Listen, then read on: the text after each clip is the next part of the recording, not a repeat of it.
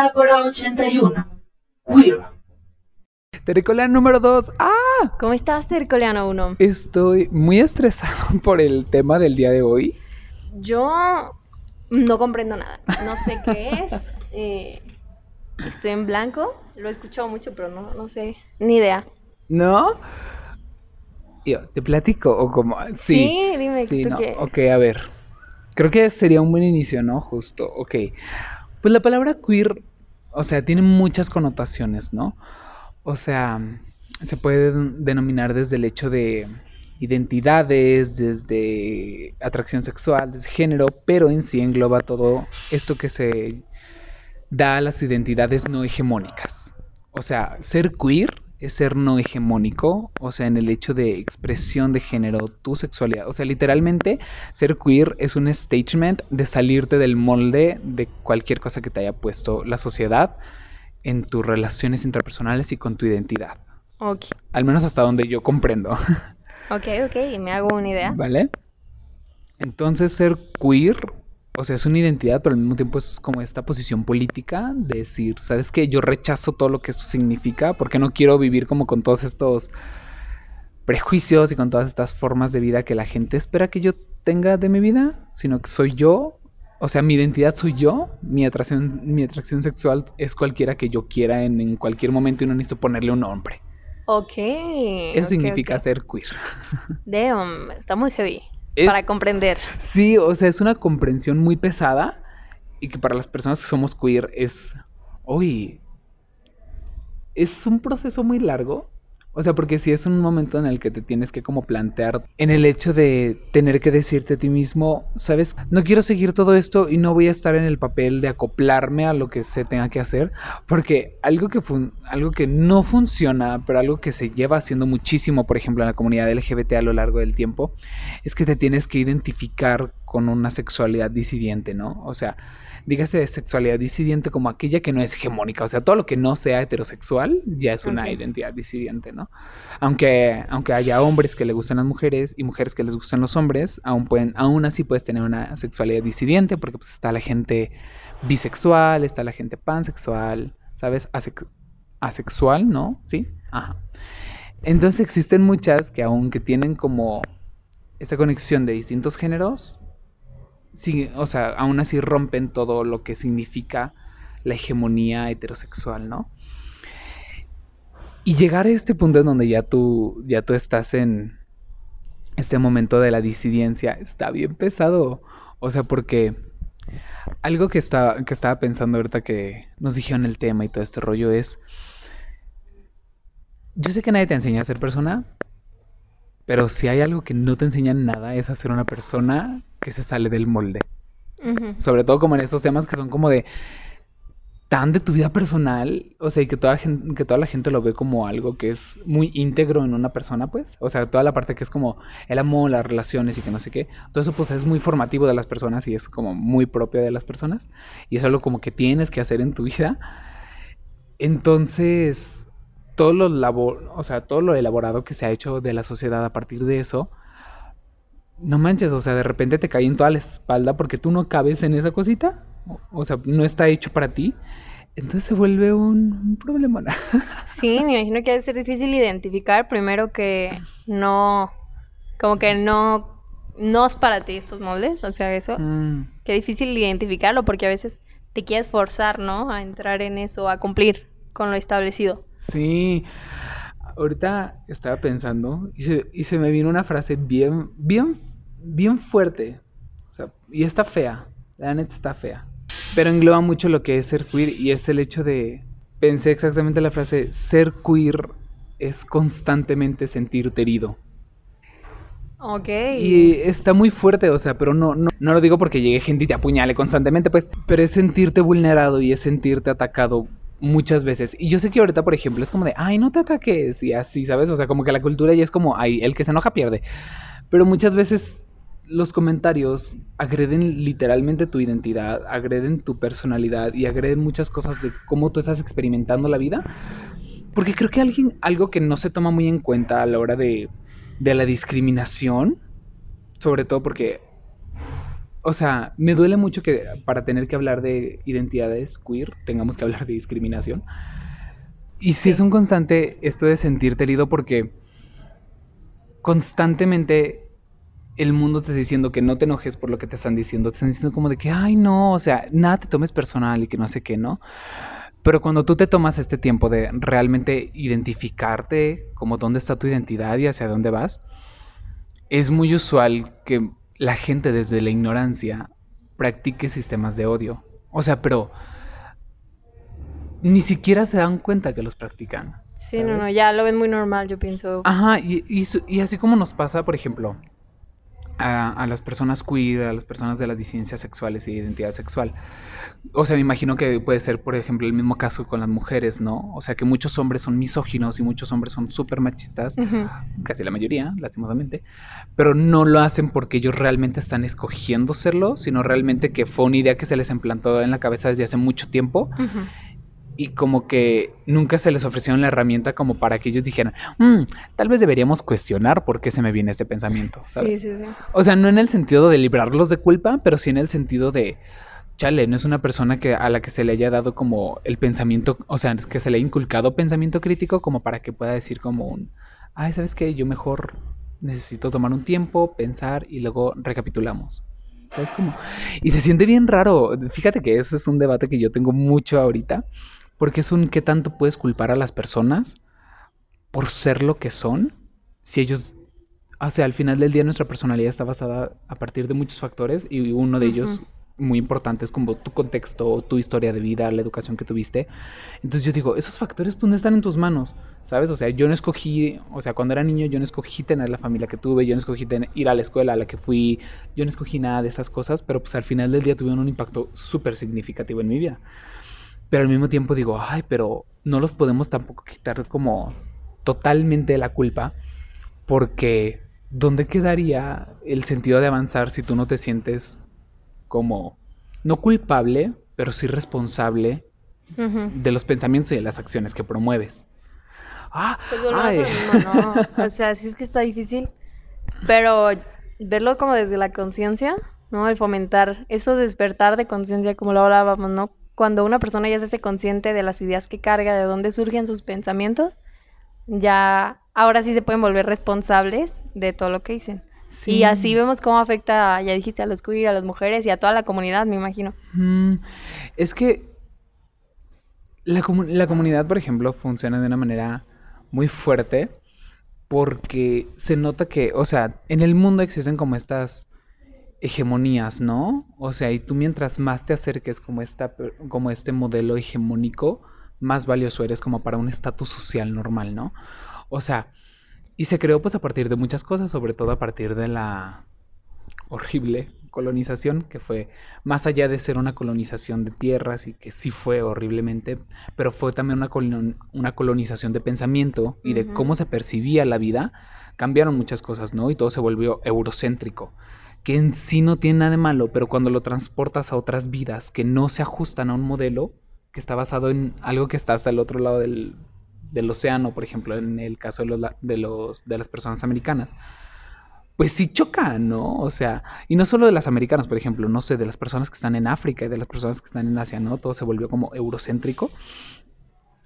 Y es bien pesado porque, por ejemplo, aún en, la comunidad LGBT se presenta como toda esta hegemonía súper pesada y es un tema del que se habla, por ejemplo, ahorita muchísimo en, en, la comunidad, que es que, por ejemplo, los que más sobresalen en la comunidad son los hombres gays, ¿no? O sea, porque... Y sobre todo un, un, un sector de hombres gays que son como bien específico, que son estas personas que suelen estar pues bastante trabajados del cuerpo, o sea, personas que son normal, o sea, normalmente blancas, caucásicas, pues, caucásicas, que tienen como piel perfecta y ¿sabes qué? O sea, como que forman una hegemonía y que dicen ellos como de, ay, pues sí soy gay, pero al mismo tiempo tengo todo esto, o sea, y conservadores, que es como, sí, pero tengo todo esto que también que también es como parte de la sociedad y que la sociedad admire y que la sociedad dice, ay, bueno, está bien que seas una cosa mal, pero como tienes todas estas bien, ah, sí pasa, sí estás en la hegemonía, ¿no? Entonces se vuelve un problemón porque después tenemos, por ejemplo, las identidades queer, que somos personas que, no sé, eh, jugamos con la feminidad, jugamos con muchas cosas.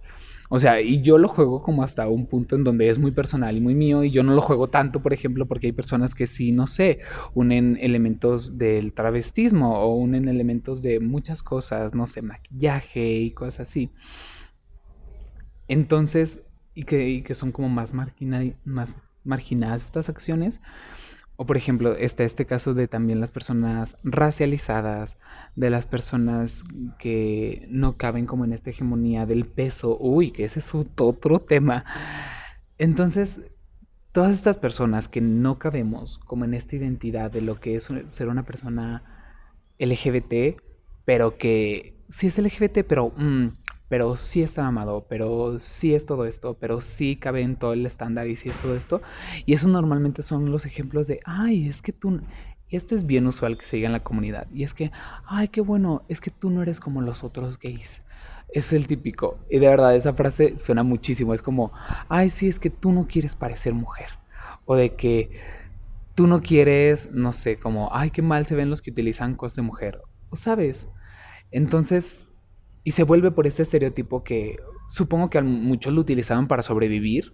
O sea, que fue como, o sea, porque me imagino que en su, que en su contexto sí fue un, ay, fuck, o sea, tengo esta parte de mí que siempre me dijeron que estuvo mal, porque eso es algo, eso es un choque que tenemos las personas LGBT, ¿no? Que es un mirarte al espejo. O sea, porque mucha gente, por ejemplo, le da le da mucha importancia a salir del closet como con sus papás y así, ¿no? Pero ese ni siquiera es el más importante o el más fuerte que lleves, sino es el closet de salir contigo mismo. O sea, es de un día, o sea, normalmente esto se descubre cuando está chiquito, pero pues hay gente que lo descubre hasta después y todo cool. Pero es un día, por ejemplo, en mi caso y en el de las personas más cercanas a mí, que también son queer, LGBT, y es estar un día tú en tu preadolescencia siendo un niño y de repente verte al espejo y darte cuenta de que está de que tú eres algo que toda tu vida te dijeron que estaba mal. O sea, y es darte cuenta de algo que vas a ser atacado por ello, ¿sabes? Y si lo escondes, o sea, de verdad, del transcurso de cuando tú sales como del closet contigo mismo o empiezas este proceso contigo mismo a cuando le dices a tus papás, normalmente dura muchísimos años. Por ejemplo, el mío tardó, como que sería, yo me di cuenta de esto como a los 13 años, 13, 14, y no le dije a mis papás como hasta los 22. ¿Sabes cómo? O sea, pero no por el hecho de que, ay, me costara o así, no, sino por el hecho de que necesito descubrir qué soy, ¿sabes? Y la palabra queer, de hecho, por eso es tan bonita, porque es común, todo lo que tú tienes, no voy a hacer. ¿Y cómo descubriste que te identificabas con esto?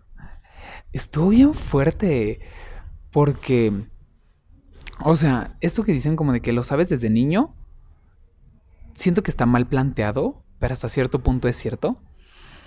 O sea, está mal planteado por el, por el problema de que como tú cuando eres niño no tienes todos estos, todo este conocimiento de lo que es la sexualidad y, y de todas estas cosas, pues no es como que realmente tú sepas como de que, ay, me gustan los hombres, o, ay, me gusta algo que no está dentro del patrón, ¿no? No, o sea, porque realmente no tienes las palabras para realmente como traducir el del pensamiento a, a la lengua no tienes las palabras. Sí, me imagino que es como súper complicado todo este proceso de identificar qué te está pasando y buscar un patrón también, me imagino así, buscar a quién mal está pasando, será normal, no normal. Y ahí ya correlacionar de que te habían dicho que no era normal. Sí. ¿No? Y darte, como tú dijiste, este...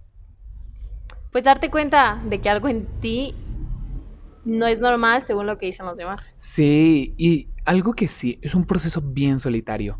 Sí es el proceso más solitario que probablemente una persona puede experimentar, al menos en lo que yo he conocido cerca de mí. Porque yo, por ejemplo, cuando estaba descubriendo todo esto, no había absolutamente nadie que, que yo viera que estuviera pasando por eso, pero no, pero, y tal vez sí, pero por el hecho de que esto es como tan reprobado. Sí, es como mucho, tiene que ser secreto, ¿no? Exacto, entonces no es como que le puedas decir a tu mejor amigo como de, oye, estoy pasando por este pedo, porque luego tú sabes, o sea, tú sabes, o sea, desde niño sabes que a esas personas las golpean, sabes que esas personas la pasan mal. Entonces tú dices, yo no quiero que me vean como, como ven a esas personas. Yo no quiero que me lastimen, ¿sabes? Entonces mejor te lo guardas y tienes que vivir el proceso tú solo. Creo que puede ser, creo que por eso es que toma tanto tiempo. Porque te lo tienes que comer tú solo. Y te lo tienes que pasar años comiéndote tú solo. O sea, yo no conocí a una persona LGBT, o sea, abiertamente LGBT, hasta que iba ya en últimos de secundaria. Y ni siquiera era como una persona cercana a mí.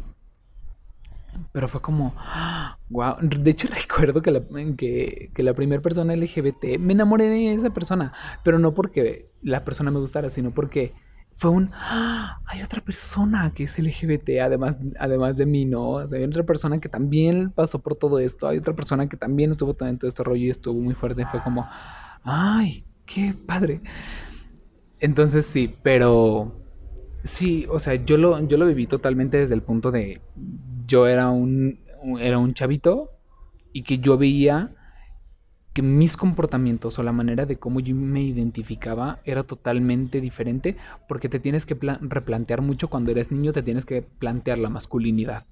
Y eso es un, algo que un niño, siendo sinceros, no se nos da las herramientas para poder analizar esas cosas. O sea, en la primaria te enseñan español, matemáticas, pero no te enseñan a buscar en tu interior cómo es lo que tú sientes y qué es lo que realmente te está pasando para que puedas comprender tu vida y hasta dónde la quieres llevar. Entonces, si te encuentras en un, punto de fuck, porque yo me acuerdo que veía a mis compañeritos en la primaria y los veía que ellos se iban a jugar fútbol y, disfrutaban de hacer cosas muy rudas y casi. Y yo lo veía que lo hacían de una manera muy impulsiva, o sea, no es que, no es que hicieran las cosas porque las tenían que hacer, sino que las hacían porque ellos querían hacerlas, les salía a hacerlas. Y yo lo, yo lo que pensaba en aquellos entonces me acuerdo que yo decía, pero es que, ¿por qué ellos sí quieren hacer esto? O sea, realmente porque ellos quieren hacerlo. O sea, o lo más importante, porque yo no quiero, ¿sabes? O sea, porque ellos sí quieren ir. Y me acuerdo que llovía y ellos disfrutaban como golpearse así en lo mojado y hacer cosas muy así. Y yo decía, uy, y yo, ajá, y yo al principio yo solo decía como, ay, pues no me gusta ensuciarme o no me gusta hacer cosas rudas. Y de hecho sí, no me gusta.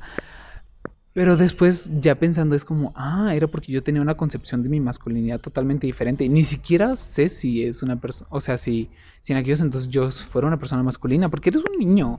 O sea, si juegas con tus energías, pero ni siquiera sé si podría poner en palabras que eso es masculinidad, porque solo es como niños que estaban jugando. Pero yo me acuerdo, y esto siempre se los va a agradecer, algo que pasa muy en la vida de las personas LGBTs, y es que, sobre todo para los hombres LGBTs, y es que las niñas siempre te abrazan. y eso está bien bonito, de verdad, eh, eso es o sea, yo digo, güey, si, si las niñas que me han abrazado a lo largo de mi vida no me hubieran abrazado, ay, Lolita ya la... poseyendo mi cuerpo cristiano.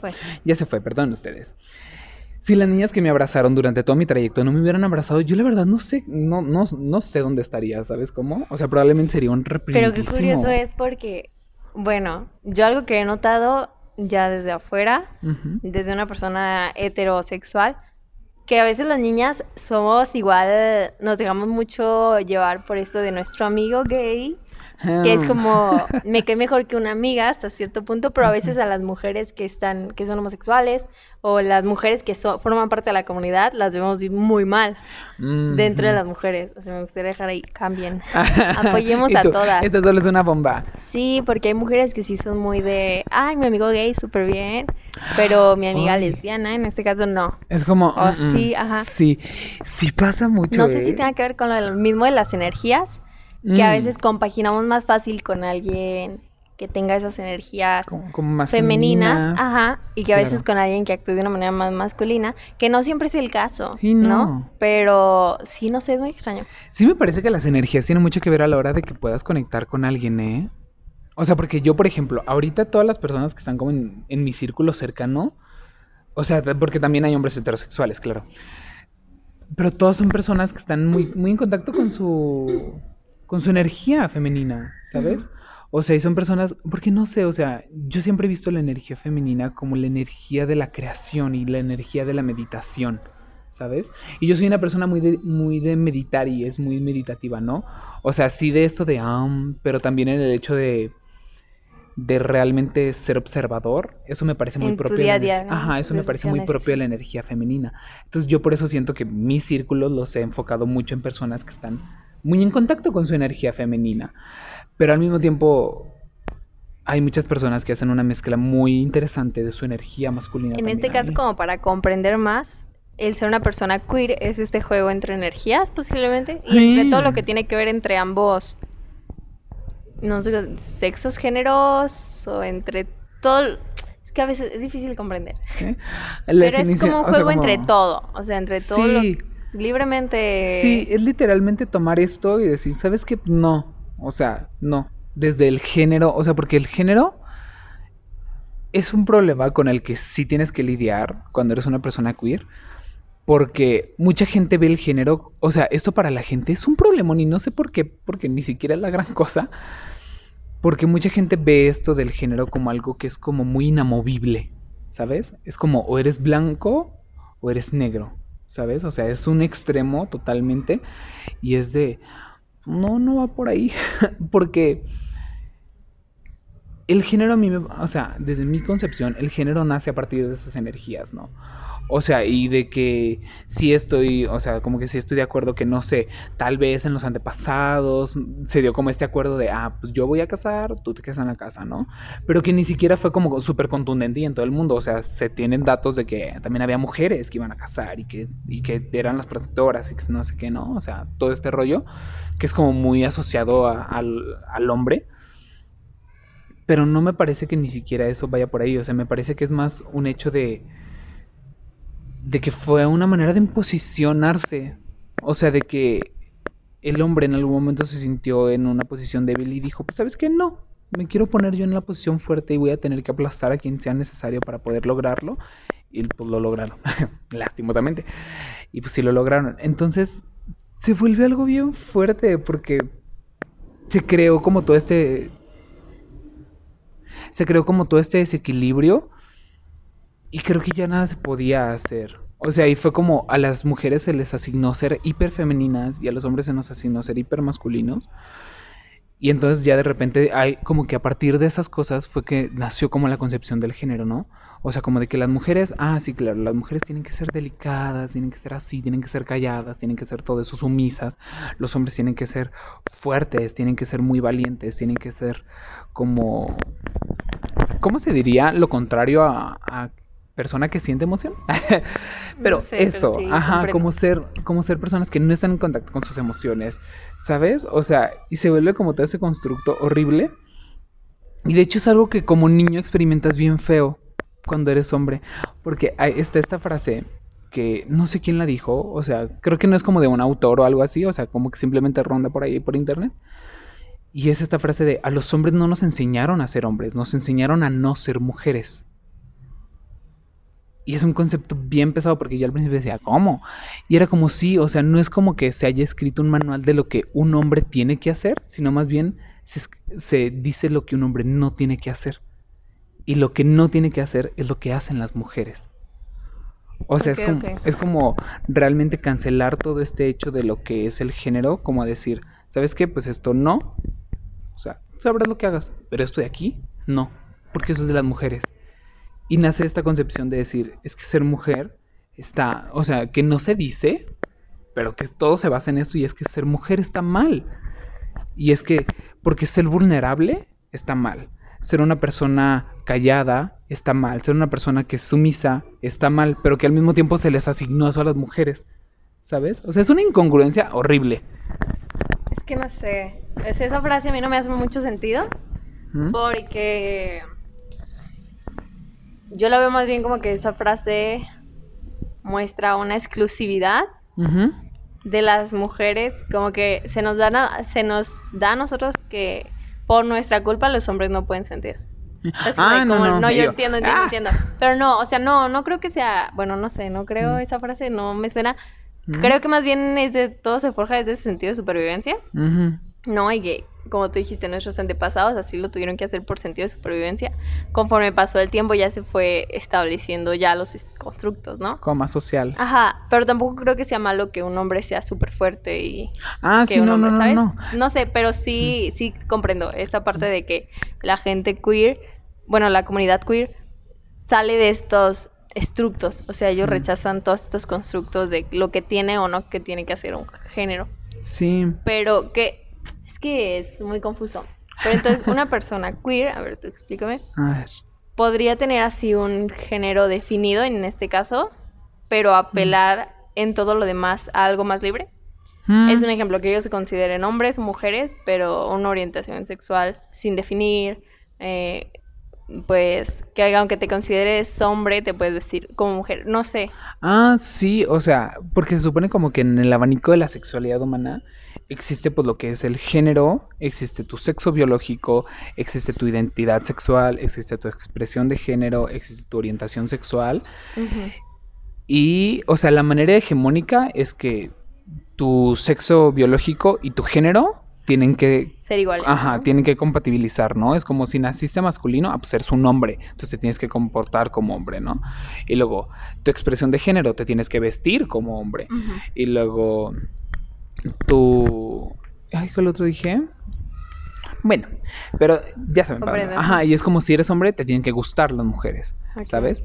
Entonces, ser queer en sí significa salirte de eso, o sea, pero hacerlo de manera consciente, o sea, de que tú te escuchas a ti mismo y decir, ¿sabes qué? Pues yo me salgo, pero sí, o sea, ser queer en sí es como el gran rasgo, pero ya tú puedes armar como tú quieras. Y me, ¿sabes? me imagino que es como muy difícil a veces, ¿no? El, Sí. Contigo mismo, también contigo mismo, el hablar contigo mismo y definir. Porque bueno, yo sé que no es necesario definir y a esto no. abola, a esto, no abola, sí abola, sé. Pero, o sea, a esto no va lo queer, o sea, lo queer es no definir. Pero qué difícil a veces porque al humano le enseñaron a definir todo, Sí, ¿no? y, y porque nos enseñaron, de hecho, a, a construir nuestra, nuestra identidad a partir de cómo nos definimos. Entonces sí está feo. O sea, de hecho, por eso, por eso, por eso es que ser queer es una posición política. Porque ser queer significa decir no a todas estas enseñanzas que nos dicen que nuestra identidad se tiene que, se tiene que conformar a partir de, de cosas ya armadas. Y, y me surge una duda, o sea, yo creo que también, pero no me ha tocado conocer a ninguna mujer queer, o sea, también es válido, ¿no? Me imagino. Sí. O sea, también hay mujeres queer. Sí, sí, o sea, hay muchísimas mujeres queer. Obviamente, pues, por ejemplo, en el lugar en donde yo he crecido y así, sí son menos usuales porque las mujeres queer suelen ser mucho más liberales y Aunque, siento que no sí sé, más de mudarse. No sé hasta qué punto. Bueno, o sea. Bueno, no, no, olvídalo. es que estaba pensando que hay muchas mujeres, bueno, yo me incluyo a veces que no nos gusta vestir femeninamente o que optamos, ¿no? Pero todo, no sé, es que es muy complejo, pero no, obviamente eso no define que seas queer. No, pero sí es, sí, es, sí es un poco más permisible, o sea, el hecho de las mujeres, porque justo te digo, o sea, las O mujeres... más como que- normalizado, pues. Ajá, porque las mujeres, por ejemplo, si van dos niñas agarradas de la mano en la calle, es como, ay, son mejores amigas. O puede ser hasta tu amiga X, ¿sabes? Pero la agarras de la mano porque es un acto bonito y porque la quieres tomar de la mano. Pueden utilizar pantalones, pueden utilizar ropa de hombre sin que haya como un gran inconveniente. Ujú. Nadie te va a voltar a ver en la calle Ajá, como, ¿ya lo que- vieron? Y a un hombre, por ejemplo, si le pasa, si, si eres un hombre y vas agarrado de la mano con tu amigo, Touché. es como, wow. O si llevas algo que sea de una prenda que sea femenina, wow, ¿sabes? A eso es a lo que me refiero, por- o sea, esas son las raíces a lo, de lo que me refiero de que a un hombre no se, le Se le- enseña a ser hombre, sino se le enseña a no ser mujer. Es como, ah, pues, o sea, porque, por ejemplo, las mujeres pueden ir a todo este lado del hombre y no tener como mayor problema, por ejemplo, hablando de la ropa, pero un hombre, por ejemplo, no lo podría hacer, porque se tiene este pensamiento de que, ay, no, ser mujer es esto, esto y esto, ¿sabes? O sea, y estar en contacto como en el lado femenino significa cosas como ser vulnerable y ser así, y va como todo en lo contrario, ser fuerte. Y claro que hay hombres que son, o sea, que pueden ser queer y que pueden ser como hipermasculinos y todo este rollo, porque ser queer significa escuchar tu interior y escuchar lo que realmente hay en ti. Y si en ti está esta energía de ser súper masculino, go for it, ¿sabes? O sea, pero hazlo desde el hecho de la conciencia y no desde la imposición. O sea, es el lado de escucharte a ti mismo y no desde el lado de, de solo estoy repitiendo un patrón. ¿Sabes cómo? Y dentro de la comunidad, ¿qué tanta discriminación hay para la gente queer? O sea, porque Mm. me imagino que en algún punto de la historia fue solo gays y lesbianas, Ujú, ¿no? Ya después se fue como diversificando, pero desde esta perspectiva de gay, gay, psycho. ¿tú sabes? Así el gay Claro, que nos claro. describiste hace rato, Sí. eh, hay, muy, hay, hay cierto, hay... Sí, sí. Y se nota mucho, por ejemplo, ay, me tronó un huesito, pero bien a gusto. Se nota mucho, por ejemplo, en los medios. Porque si te has dado cuenta, últimamente están incluyendo como más historias LGBT, pero casi todas son de hombres gays. Sí, Y las, y las otras identidades, por ejemplo, las identidades trans apenas se están como poniendo ahora sí ya en el foco, porque es una identidad muy fuerte. Y de hecho a mí me encantan las personas trans porque rompen muchos estereotipos y es como que lo que la gente ya había pensado antes y que tenían como súper planteado, de, repente llega una persona trans y dice, pues también que no, porque es porque yo existo y soy el ejemplo de lo que todos ustedes dijeron, no es la, la razón general, ¿sabes? O sea, no es ley lo que ustedes están diciendo porque yo sí, sí existo. Y se me hace bien cool porque siento que nos dan un recordatorio de que la humanidad no existe a partir de patrones, sino que existe a partir de la libertad de la identidad, ¿no? Y eso está bien cool y es algo que la gente trans hace bien bonito. Entonces digo, ¡ay! Arriba la gente trans. Y luego, por ejemplo, las identidades bisexuales, ahorita ya se está, por ejemplo, me gustó mucho que en la, que en la serie de Heartstopper, la que salió en Netflix hace poquito, uno de los protagonistas, o sea, es una parejita de hombres y uno de los protagonistas es bi. O sea, no es gay, es bi. Y yo sé que mucha gente podrá pensar como un, ay, X, o sea, al final del día también le gustan los hombres, ¿no? Pero no, o sea, realmente se ve cómo tiene su, su proceso de descubrirse como una persona bisexual y está bien interesante ver cómo es que estas personas se descubren, porque todo está muy centrado en los hombres gays. Por eso te decía que existe esta hegemonía, porque es bien usual, o sea, por ejemplo, en algo que es bien usual en la comunidad LGBT son las apps de ligue, ¿no? Porque las apps de ligue te quitan un, un peso muy de encima, que es que si te acercas a una persona te vaya a golpear porque la estás ligando, ¿sabes? Sí, o sea- me imagino que es muy difícil, ¿no? Aunque el radar gay dicen que es muy bueno. Sí sirve, sí, sí, a veces. Pero Por ejemplo, sí. el mío sirve, a veces sí yo. A veces sí me falla, pues. Pero todo cool. Pero sí, o sea, las apps de ligue te quitan un gran peso porque es como, ay, sabes que si la persona está ahí, también es- sabes que porque también se siente atraído por tu mismo género, entonces muy cool, ¿no?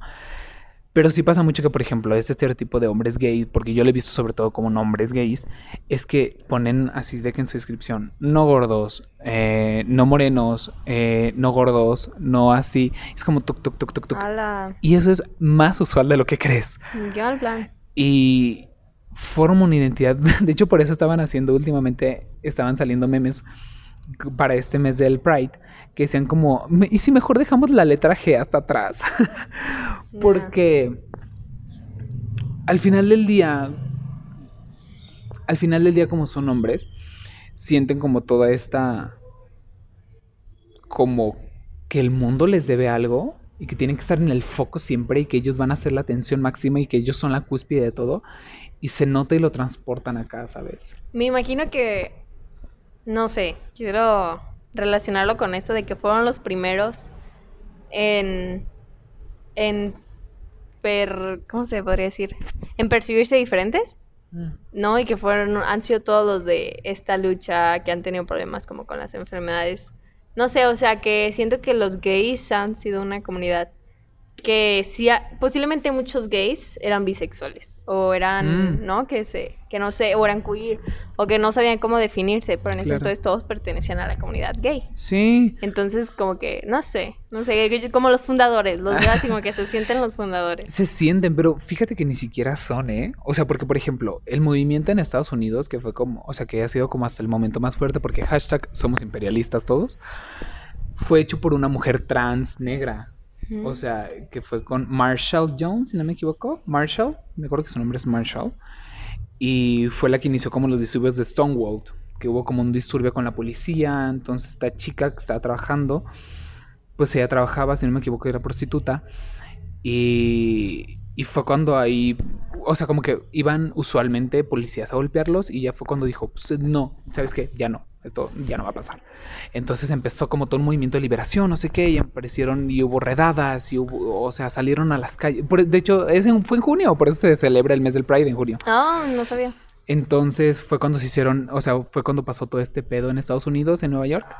entonces como que ahí ya toda la gente se agarró como, wow, sí es cierto, o sea, hay que empezar nuestras propias liberaciones. Y de hecho en México la, fue una periodista, fue, creo que fue, era de Chihuahua, si no me equivoco la señora, Marcela, algo así, no me acuerdo. Pero, y yo, ahí les dejaremos el dato. Pero esta chica, o sea, fue una mujer lesbiana la que lo empezó en México. Entonces, no, los hombres no, nunca han, o sea, los hombres gays no han iniciado nada. O sea, obviamente han tenido aportaciones, claro que sí. O sea, y han habido personas que han hecho cosas muy, muy increíbles por la comunidad, pero sí sería un poco arriesgado decir como que, ay, ellos fueron, porque pues, no, pero sí se lo adjudican, y sí se adjudican este pedo, porque fíjate, justo estaba leyendo, no tiene nada que ver, pero ahorita lo voy a aunar a esto, y es que estaban diciendo de que, ¿sabes este problema que se tiene en Estados Unidos con los tiroteos. Está muy heavy. Está súper heavy. Y estaban justo, o sea, justo estaba viendo el video de una chavita, que esa chavita como que se ponía en personificación y decía como de que es que te has dado cuenta que todos los que cometen estos, estos tiroteos son en su mayoría hombres. O sea que es claro que sí que se tiene que haber una regulación de armas y todo este rollo, pero porque las mujeres no son tan usuales como lo son los hombres en los tiroteos. O sea, porque yo, no he sabido de ninguna mujer. no me ha tocado saber de ninguna. he escuchado de ninguna mujer que haya hecho un tiroteo, ¿no? Entonces, como, aparte del pedo de las armas, existe un pedo, un pedo sobre por qué los hombres están realizando estas acciones.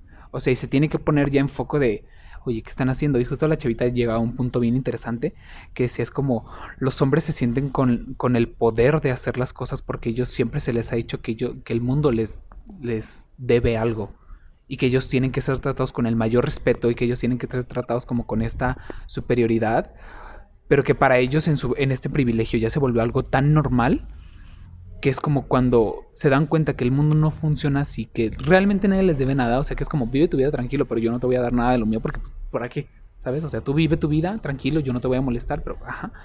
Y eso les choca, ¿sabes? No sé, no sé. Al menos el punto en el que este chavita difiero un poquito. A ver, dime. Porque por lo que dijiste hace rato, que, o sea, obviamente no se justifica ni nada, pero también creo que estamos pagando las consecuencias de toda esta presión que se ejerció por tanto tiempo sobre los hombres, ¿no? En no ah, ser como las mujeres, como la. Mm, no sé, o sea, toda esta presión de ser fuerte, ese, ser así, y que también, bueno, yo quiero verlo desde un punto de dolor, o sea, mm. siento que aparece, al, o sea, para los hombres es difícil acceder a todo este lado emocional. Mm y que eso los aleja un tanto de el cuidado de su salud mental, en este caso, que eso los aleja de a veces hay muchos traumas que a los hombres no se les da el cariño que a las mujeres sí, ¿no? Y crecen con esos traumas. Yo, en lo particular, o sea, no soy nada ni experta ni psicóloga ni nada, pero creo que en este caso de los tiroteos, ya yéndonos mucho del tema, que sí, sí, es, sí se muestra como desde el dolor, ¿no? O sea, una persona sana mentalmente y una persona eh, completa, por así decirlo, que nunca nadie está completo, por una persona sana y que no haya sufrido ningún trauma a lo largo de su vida no lo haría. Una persona con poder, así que en este caso del poder que se les da a los hombres, no creo que nadie sano lo haría así como de tengo el poder de matar a alguien, lo voy a ejercer. Sino más bien creo que nace como desde este dolor de por qué quieres matar a alguien, ¿no? O sea, qué es lo que te hace falta o qué es lo que no tienes o qué es lo que causa, qué trauma que bullying o no sé, todo esto. No creo que sea desde el poder que se les ha dado, sino desde toda esta presión. Que el mismo hombre se ha dado al mismo hombre. O sea, es el mismo hombre que se presiona al mismo hombre. Que se puso lo mismo a patar. Y es todo, o sea, veo todo. Que ya es como las consecuencias de todo ese tiempo. Sí me da que va muy por ahí, porque sí es cierto, o sea, sí como los hombres no tienen como todo este acceso a, hacer estas cosas, y es por eso que los hombres se suicidan más. ¿Sabes cómo? O sea, porque realmente no pueden hablar de sus emociones y no tienen redes de apoyo para realmente platicar de sus emociones. Y como en este caso de la comunidad a veces se ve muy presente el suicidio, ¿no? En personas que son de la comunidad. Y que a veces como personas cercanas a estas personas no sabemos ni de qué manera tampoco acercarnos. Claro. ¿No? Y ese ya es un error de la sociedad, que no nos da las herramientas. Pero qué difícil toda esta falta de red de apoyo, porque imagino que también como hombres de la comunidad, ustedes también les ha tocado eh, pagar como los platos rotos de toda esta presión que han ah, sufrido. Sí. Y que ustedes son de esos pocos afortunados que se han librado, pero en este caso de los hombres heterosexuales, el, creo que el considerarte heterosexual no te inhibe la posibilidad de darte cuenta de esta presión. Sí, no. O ¿Por qué no ser un hombre heterosexual sano? Sí, creo que, creo que tiene mucho que ver con la deconstrucción que tú hagas. O sea, porque algo, algo que nos cuesta no solo a los hombres, no solo a la comunidad, a todos, es reconocernos que tenemos cosas en las que trabajar y que tenemos cosas en las que estamos mal. Y responsabilizarnos. Ajá, y responsabilizarnos a partir de ello. Porque si es el pedo de tener que deconstruirte, o sea, y de tener que pensar en la empatía, porque fuimos creados de una manera muy apática, ¿sabes? O sea, no en el hecho del individualismo, pero muy apática en el hecho de que los problemas de alguien más son los problemas de alguien más y no tienen por qué ser mis problemas. ¿sabes? O sea, y es como yo no voy a hacer absolutamente nada. Y es como hay acciones tan chiquitas que se pueden tomar, por ejemplo, para resolver temas tan grandes, que si todos los hiciéramos así, cosas súper chiquitas, no manches, hace un cambiazo gigante. Y lo hemos visto, o sea, porque no solo es un tema social, sino, por ejemplo, en el tema ambiental también, si toda la gente hiciéramos cosas chiquitas, se harían cambios. Y eso también está en el efecto contrario. O sea, si todos hacemos cosas chiquitas dañinas, se arma una bola grandísima y en el ámbito social y ambiental. Entonces hay que analizar muy bien. Sí, justo por ejemplo decía, decía una, chavita en internet, ¿no? Y decía, si Hitler no hubiera nacido, aún así hubiera pasado el holocausto.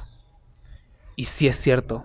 O sea, Hitler sí puede que haya puesto piedras fundamentales, pero al final del día lo que era peligroso de Hitler no era Hitler, era el pensamiento que tenía él. Y, ese toda la gente que apoyó ese pensamiento. O sea, no, no, es que, no es que él como persona, era al final del día era una persona, igual que los demás. Pero lo que tenía peligroso era el pensamiento que tenía y la gente que, que seguía ese pensamiento. Entonces, suceder lo mismo en, en, los ámbitos de, de, la hegemonía sexual y heterosexual, ¿sabes? O sea, y en esas hegemonías de la discriminación. Porque al final del día lo, lo peligroso es ese pensamiento. Conclusión. Ay, pues creo que más que nada yo quiero escuchar tu conclusión. Ay, no, este, este, este, este tema está fuerte. Y me hubiera encantado, o sea, hay muchas cosas que me hubiese encantado hablar más del, de las identidades queer. Sí, creo que es todo un proceso, pero a mí me cuesta bastante comprenderlo, pues. Mm. Pero Qué bonito. Sí, creo que, creo que yo lo, con lo que me iría, de, o sea, con lo que concluiría el tema, y sobre todo para, para ver este rollo, es que ser queer está bien cool.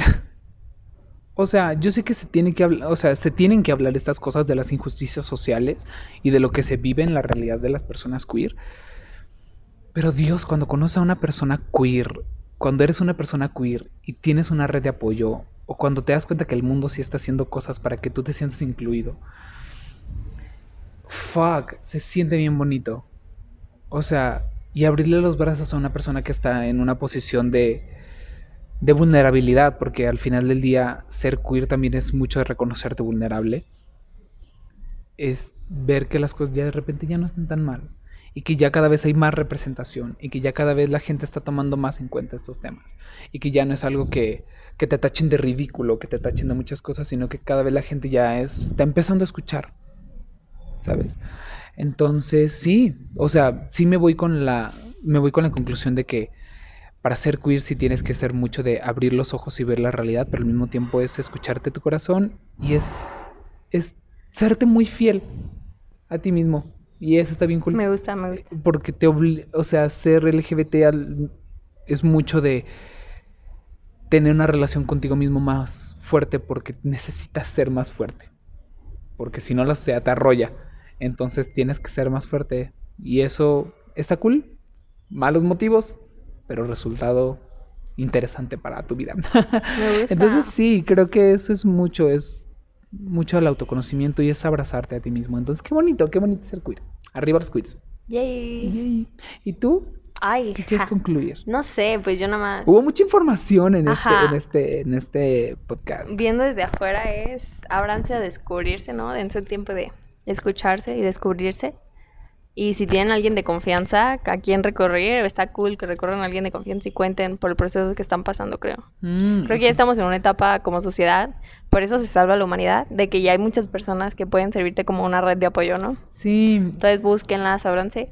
Y es válido cambiar en cualquier punto. Claro. O sea, si tú inicias gay y después quieres ser queer y después te das Mm, no sé, todo es sé libre fluido de, aquí. y de analizarte, como dijiste, Ajá. autoconocerte. Respeto y conciencia totalmente. Sí, y de crear red de apoyo, porque está feo escuchar que hay cada vez más bandita queer que se suicida o que hace cosas feas porque no tiene una red de apoyo.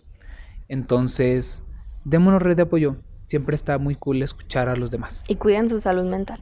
Sí, please. Always. Always and forever. Cuídense que nosotros los cuidamos. Y adiós. Bye. Bye.